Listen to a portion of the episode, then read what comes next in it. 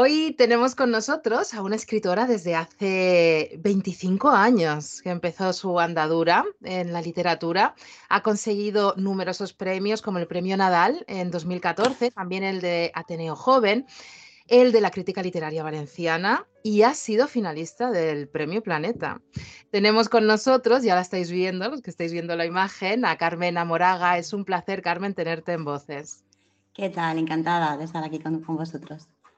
Carmen ayer publicó su última novela, El corazón imprudente, la última novela después de muchos años, porque Carmen ha sido directora general de Cultura y Patrimonio para la Generalitat Valenciana, lo que la mantuvo fuera de la literatura. Ahora ella, si quiere, eh, nos puede ahondar, em, ahondar en, el porqué, en las causas, pero tengo que hacerte una pregunta, Carmen, eh, ineludible para mí. ¿Consideras desde tu experiencia, toda esta larga experiencia que has tenido durante ocho años en ese cargo, que en España y concretamente en Valencia sabemos cuidar nuestro patrimonio? Bueno, eh, después de estos ocho años, justamente, antes de los ocho años no sabría qué contestarte, pero después de los ocho años yo, yo creo que sí. Yo creo que sí. Lo que pasa es que a nivel Estado y a nivel sociedad, a lo mejor hemos empezado demasiado tarde demasiado tarde, no, más tarde que, países de nuestro entorno, como por ejemplo Francia o, Italia, que tiene obviamente un patrimonio tan importantísimo, ¿no? Eh, hemos empezado un poco más tarde a protegerlo, ¿no? Un poco más tarde a saber que si vivíamos cerca de un pueblo que tenía un castillo, no podíamos llevarnos una almena o un capitel a nuestra casa de adorno, ¿no? Hemos, hemos empezado más tarde que otros países a, comprender esto, ¿no? Hemos empezado más tarde que otros países a, a comprender que es desde el municipalismo, desde la cercanía donde más se protege el patrimonio, pero desde luego ya hemos empezado a comprenderlo, ya tenemos un camino muy, muy avanzado en, este sentido y, eso por parte de, las administraciones y por parte de la sociedad. Hay muchos colectivos de defensa del patrimonio que son muy activos y que además en estos años han colaborado, hemos han permitido que colaborásemos mucho con ellos y, han sido un poco, aunque está mal, pero han sido un poco nuestros ojos en, a pie de calle ¿no? y a pie de patrimonio porque, porque la administración, uno de sus grandes problemas para mí no es la falta de dinero, es la falta de personal. ¿no? Entonces, colaborando con la ciudadanía es como más cosas se han hecho. Y bueno, esa es la respuesta larga. La corta es, estamos en ello. Has puesto un ejemplo que es Francia, y que a mí me ha parecido siempre que Francia sabe muy bien darle valor a cualquier cosa. Un molino en un pueblo le, dan un protagonismo que, hace que le tengas más respeto también. Claro, pero, pero claro, no, no, eso tampoco ha pasado de repente y que, haya y que nosotros vayamos hoy a Francia y lo veamos así no quiere decir que hace unos años fuese así. ¿no? Nosotros llevamos un poquito de retraso temporal en eso pero estamos en ello también. Y mm. también es una comparación injusta porque es como comparar lo que sabe hacer, con todas las comillas del mundo, ¿eh? pero es como comparar lo que sabe hacer un niño desde cuatro años, por muy gracioso que sea, con una persona adulta. ¿no? Exactamente. Has elegido dos dimensiones muy maltratadas. En, en nuestra época, la política por un lado y la literatura por el otro. Carmen, ¿dónde, ¿dónde se encuentra el corazón de Carmen ¿Dónde se ha extendido, se ha desarrollado?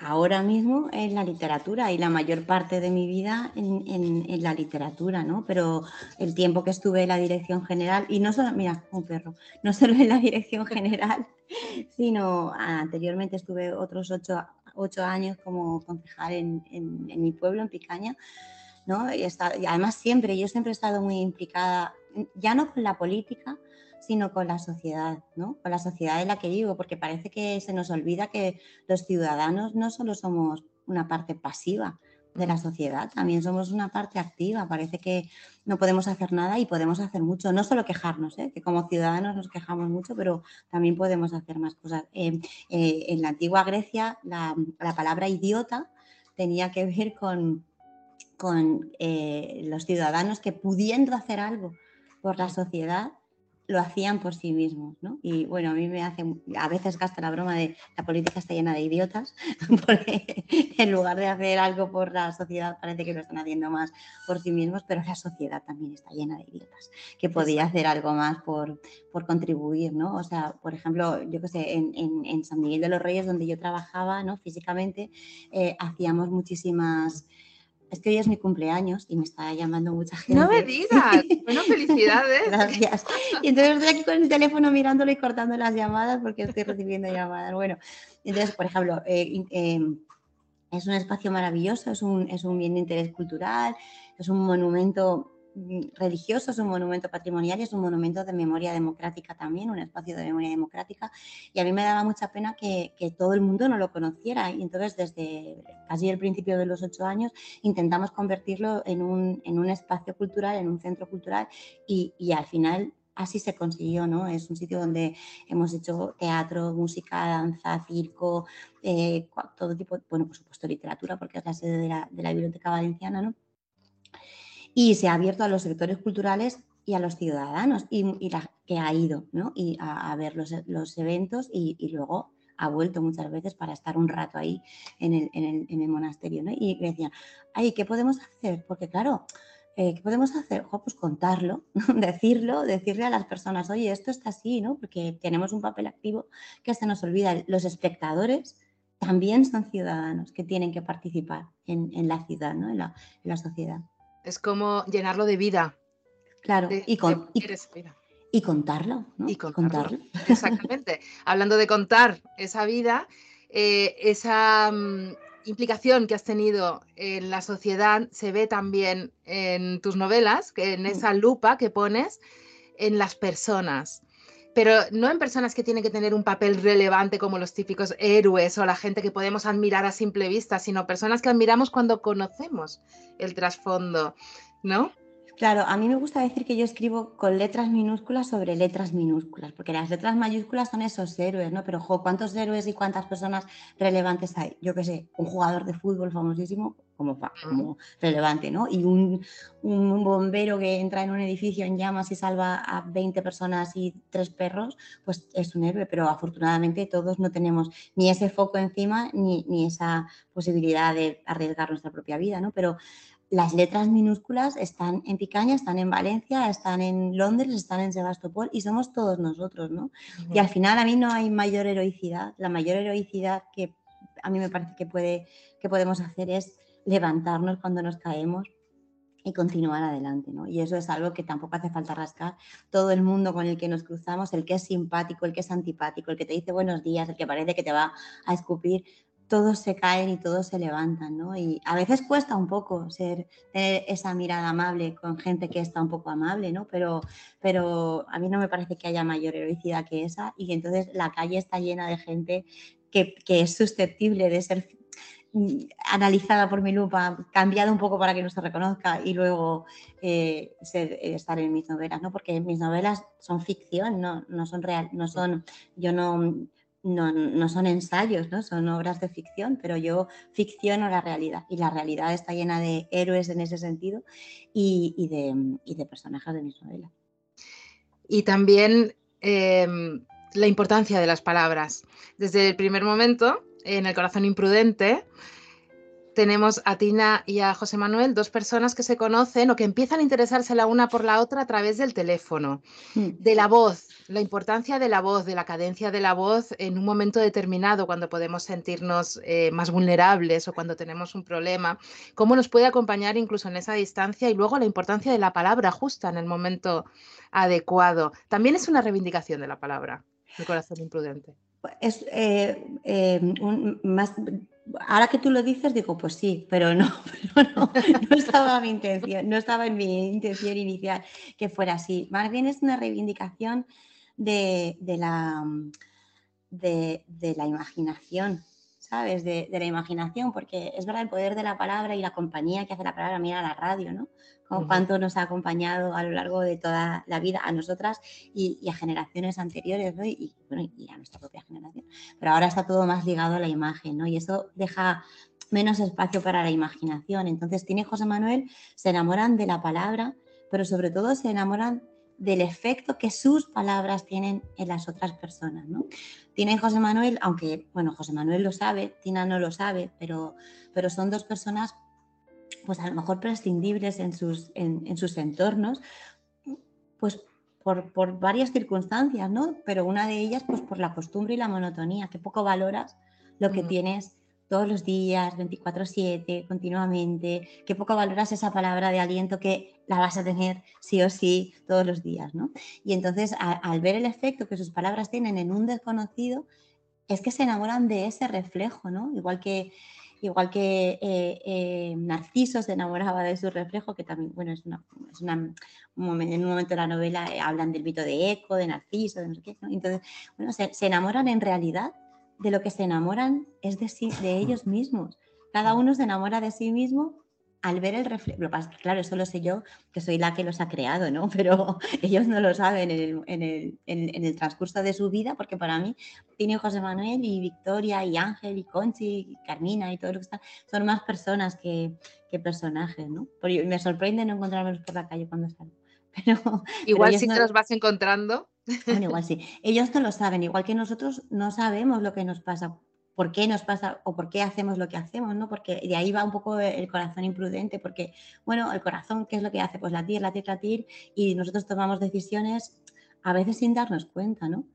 cada, cosa que hacemos supone la renuncia de otra que no, que no hemos hecho, ¿no? Y el desconocimiento es lo que hace que sean, bueno, pues imprudentemente y unas consecuencias también, las consecuencias de nuestros actos, de cualquier, incluso un pequeño acto puede traer grandes, grandes consecuencias. Siempre, siempre. Tina y José Manuel, pues son personas que tienen, pues Tina tiene 57, José Manuel tiene 63, tienen la vida hecha, les han pasado cosas, sobre todo a José Manuel, a Tina también, pero Tina, bueno, se ha ido dejando llevar. Tina es como, bueno, pues una ola que va enganchando con otra ola, con otra ola, ¿no? Y cuando se conocen, sienten atracción por el otro, ¿no? Como te he dicho, pero en realidad es por el efecto que ellos, por cómo, por, la versión de sí mismos que se que, encuentran en las reacciones del otro, ¿no? Y bueno, la novela arranca cuando se conocen físicamente, después de estar bastante tiempo hablando por teléfono, casualmente, porque José Manuel es, casualmente me refiero, bueno, accidentalmente, porque no, tenía, no son amigos, José Manuel es el médico de la madre de Tina, madre de Tina tiene es una señora mayor y tiene un principio de demencia y, y entonces, bueno, pues habla José Manuel, habla con la hija de, o sea, con Tina, que es la hija de la enferma. Entonces la novela empieza cuando se conocen y se dan cuenta de que a eso que ellos iban sintiendo de una manera imaginaria, porque no sabían ni cómo era la otra persona, eh, le acompaña la piel, que es algo bastante habitual también, ¿eh? que te acompañe la piel, porque eh, la novela está, está organizada en torno a definiciones del amor y la primera, la primera definición es que el amor es un asteroide, porque hay, una, hay un asteroide que se llama amor, que había un astrónomo que con un telescopio descubrió una serie de, de, asteroides, dijo, mira, le voy a llamar asteroide amor, es un conjunto, no es una única, no es un único eh, no es una única estrella, son varias, ¿no? entonces él decidió llamarle amor porque quiso. Igual que nosotros, cuando tenemos ganas, llamamos amor a cualquier cosa, ¿no?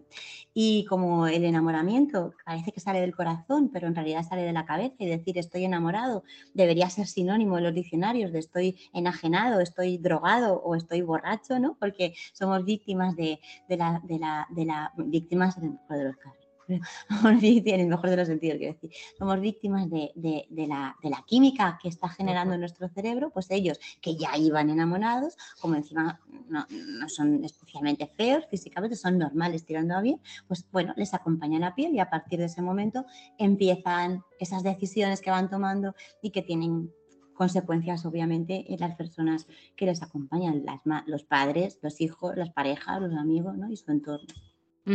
Y las limitaciones de una sociedad que parece que nos pone umbrales a la edad y que cada edad tiene que hacer una serie o desarrollar una serie de acciones. O no desarrollarlas. O no desarrollarlas. O no desarrollarlas. Eh, el otro día leí, creo que fue ayer, leí una noticia en un periódico que hablaba de, de la presión que sienten los adolescentes por perder la virginidad. Pues esa presión, parece que tienes, no sé, los que tengas 14, 15, 16 años y, no has perdido la virginidad, estás muy presionada. Vale, eso salió ayer en el periódico. También salió antes de ayer o la semana pasada un hombre que, no le habían permitido adoptar un perro porque tenía 60 años. Entonces, si no te dejan adoptar un perro, imagínate enamorarte o imagínate romper tu vida que ya has llegado a la sesentena ¿no? con, con, con, con una vida, unas parejas, unos hijos, lo que sea, ¿no? Y, y, no, te, no te está permitido socialmente, no está bien visto socialmente permitido que a los 60 decidas cambiar de vida porque ya, uy, el, tu último tren, no, eso es una, es decir, hay un edadismo en este momento en la, en la sociedad que, que nos perjudica hoy, como te digo, es mi cumpleaños, cumplo 54, dentro de poco ya me va a perjudicar a mí también, ¿no? Pero nos hace peores como sociedad porque limitamos a las personas de una determinada edad al papel de cuidadores o de carga.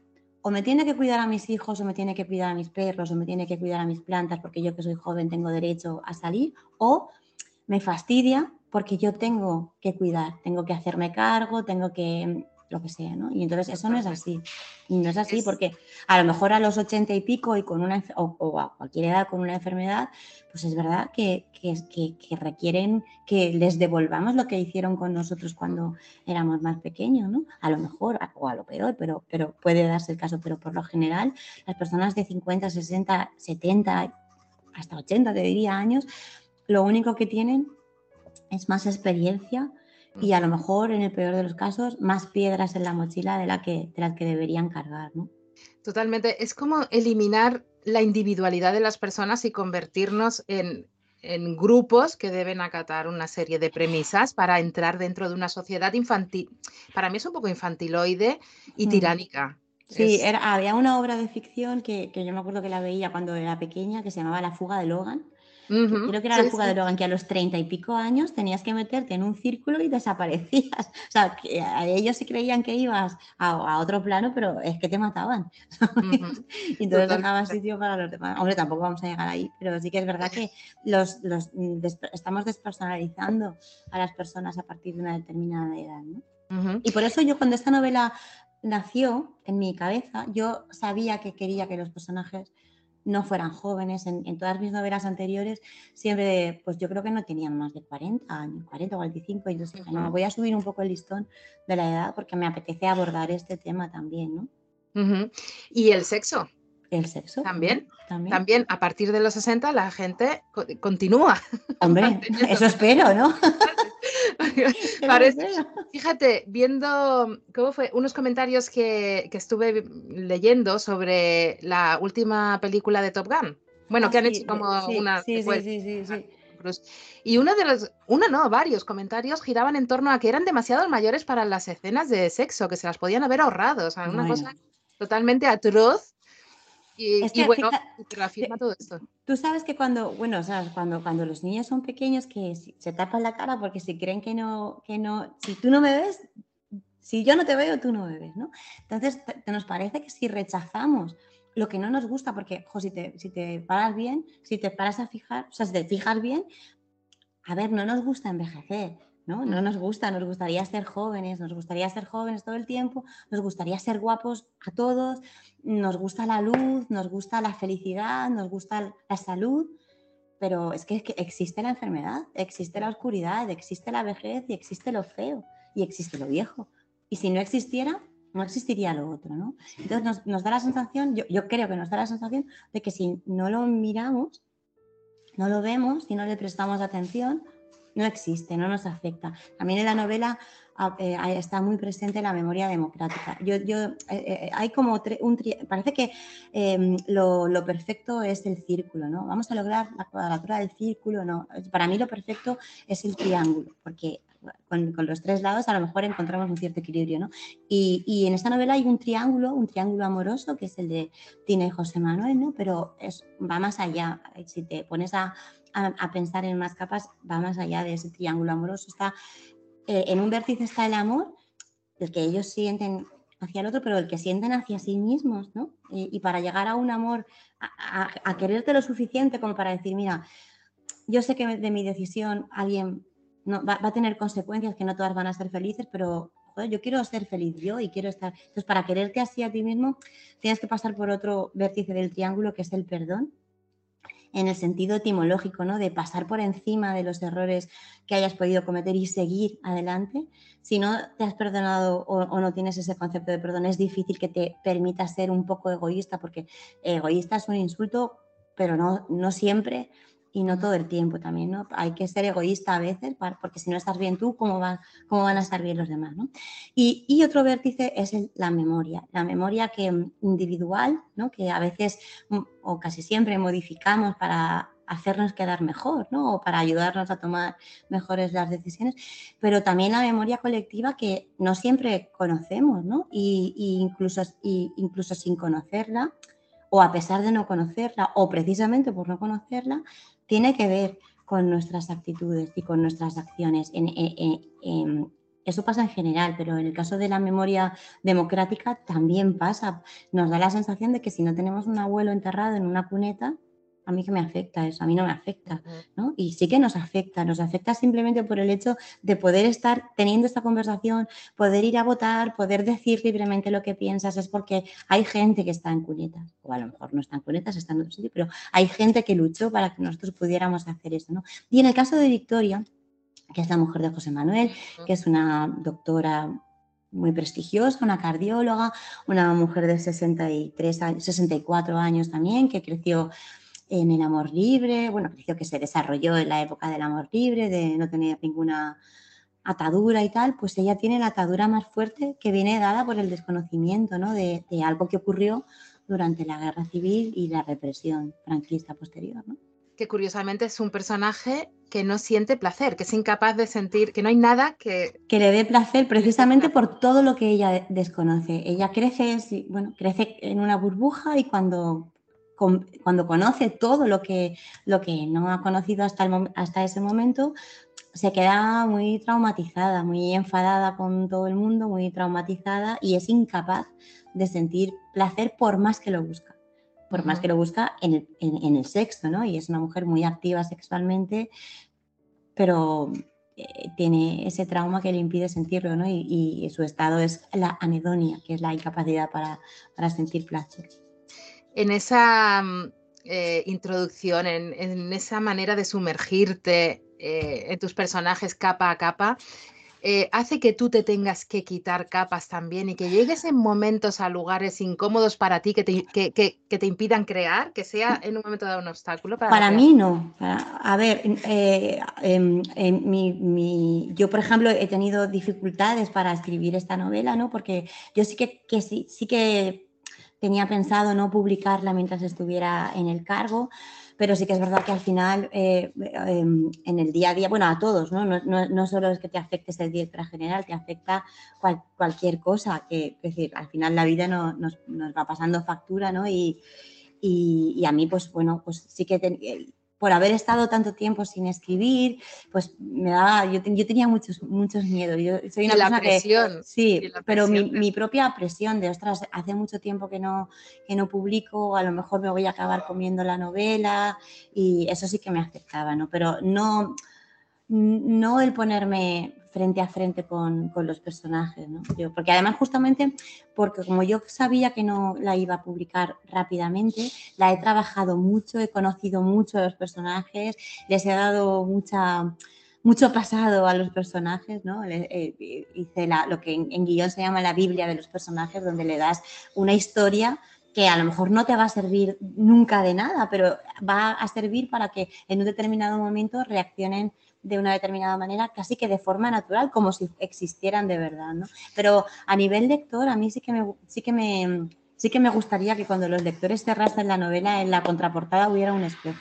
Un espejo que les devolviese su imagen y les devolviese la pregunta que es algo que me ha acompañado a mí 25 años que son los que estoy escribiendo y que, y que, y que me doy cuenta de que escribo siempre sobre este tema lo disfrace como lo disfrace, lo disfrace de un médico que conoce a la hija de su paciente, lo disfrace de una mujer que tiene un accidente de tráfico, de otra que eh, eh, es viuda, sea el tema que sea, al final el tema que está en todas mis novelas es la distancia, la distancia que hay entre la vida que quieres y la vida que tienes, mm.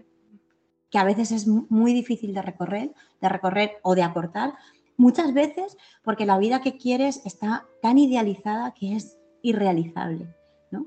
Entonces, bueno, sí que me gustaría que cuando cierren la, novela, en vez de las letras de resumen de lo que ya han leído, estuviera esta pregunta. ¿Es la vida que tienes la vida que quieres? Porque si es que sí, disfrútala. Disfrútala, que es algo que se nos ocurre, se nos olvida muchísimo. Y si es que no, planteate por qué e intenta cambiarla, ¿no? En la medida que puedas, aunque sea atómicamente, ¿no? No un gran cambio, sino un cambio chiquitito. Pues eh, efectivamente, un buen consejo. Tenemos que cerrar el círculo o el triángulo. Aquí.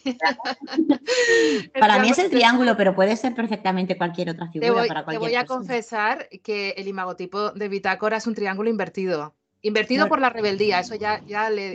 no, lo, sabía porque he visto el logo, pero no lo he dicho por eso, ¿eh? no lo he dicho por quedar bien con vosotros. Y eh, ya, sí, simplemente para acabar, pensamos en Bitácora que la libertad se halla en el conocimiento, así que te agradecemos ese grano de arena como escritora que, que, pones en la sociedad para que vayamos todos hacia el conocimiento. Un libro es una puerta hacia el conocimiento, pero yo quería preguntarte ya eh, muy sucintamente si la libertad para ti se encuentra en Mirabal. A ver, Mirabal es un espacio de ficción, pero en realidad es donde yo vivo, ¿no? Es, bueno, las personas que viven aquí en mi pueblo, en Picaña, van a reconocer el MoMA, van a reconocer el centro de salud. Yo aquí me siento muy libre porque es donde nací.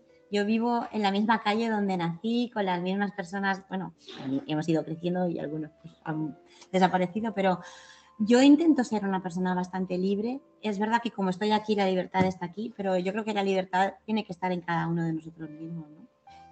Pues eh, que así sea. Muchísimas gracias, gracias Carmen. y hasta la próxima. Igualmente. Un abrazo. Adiós.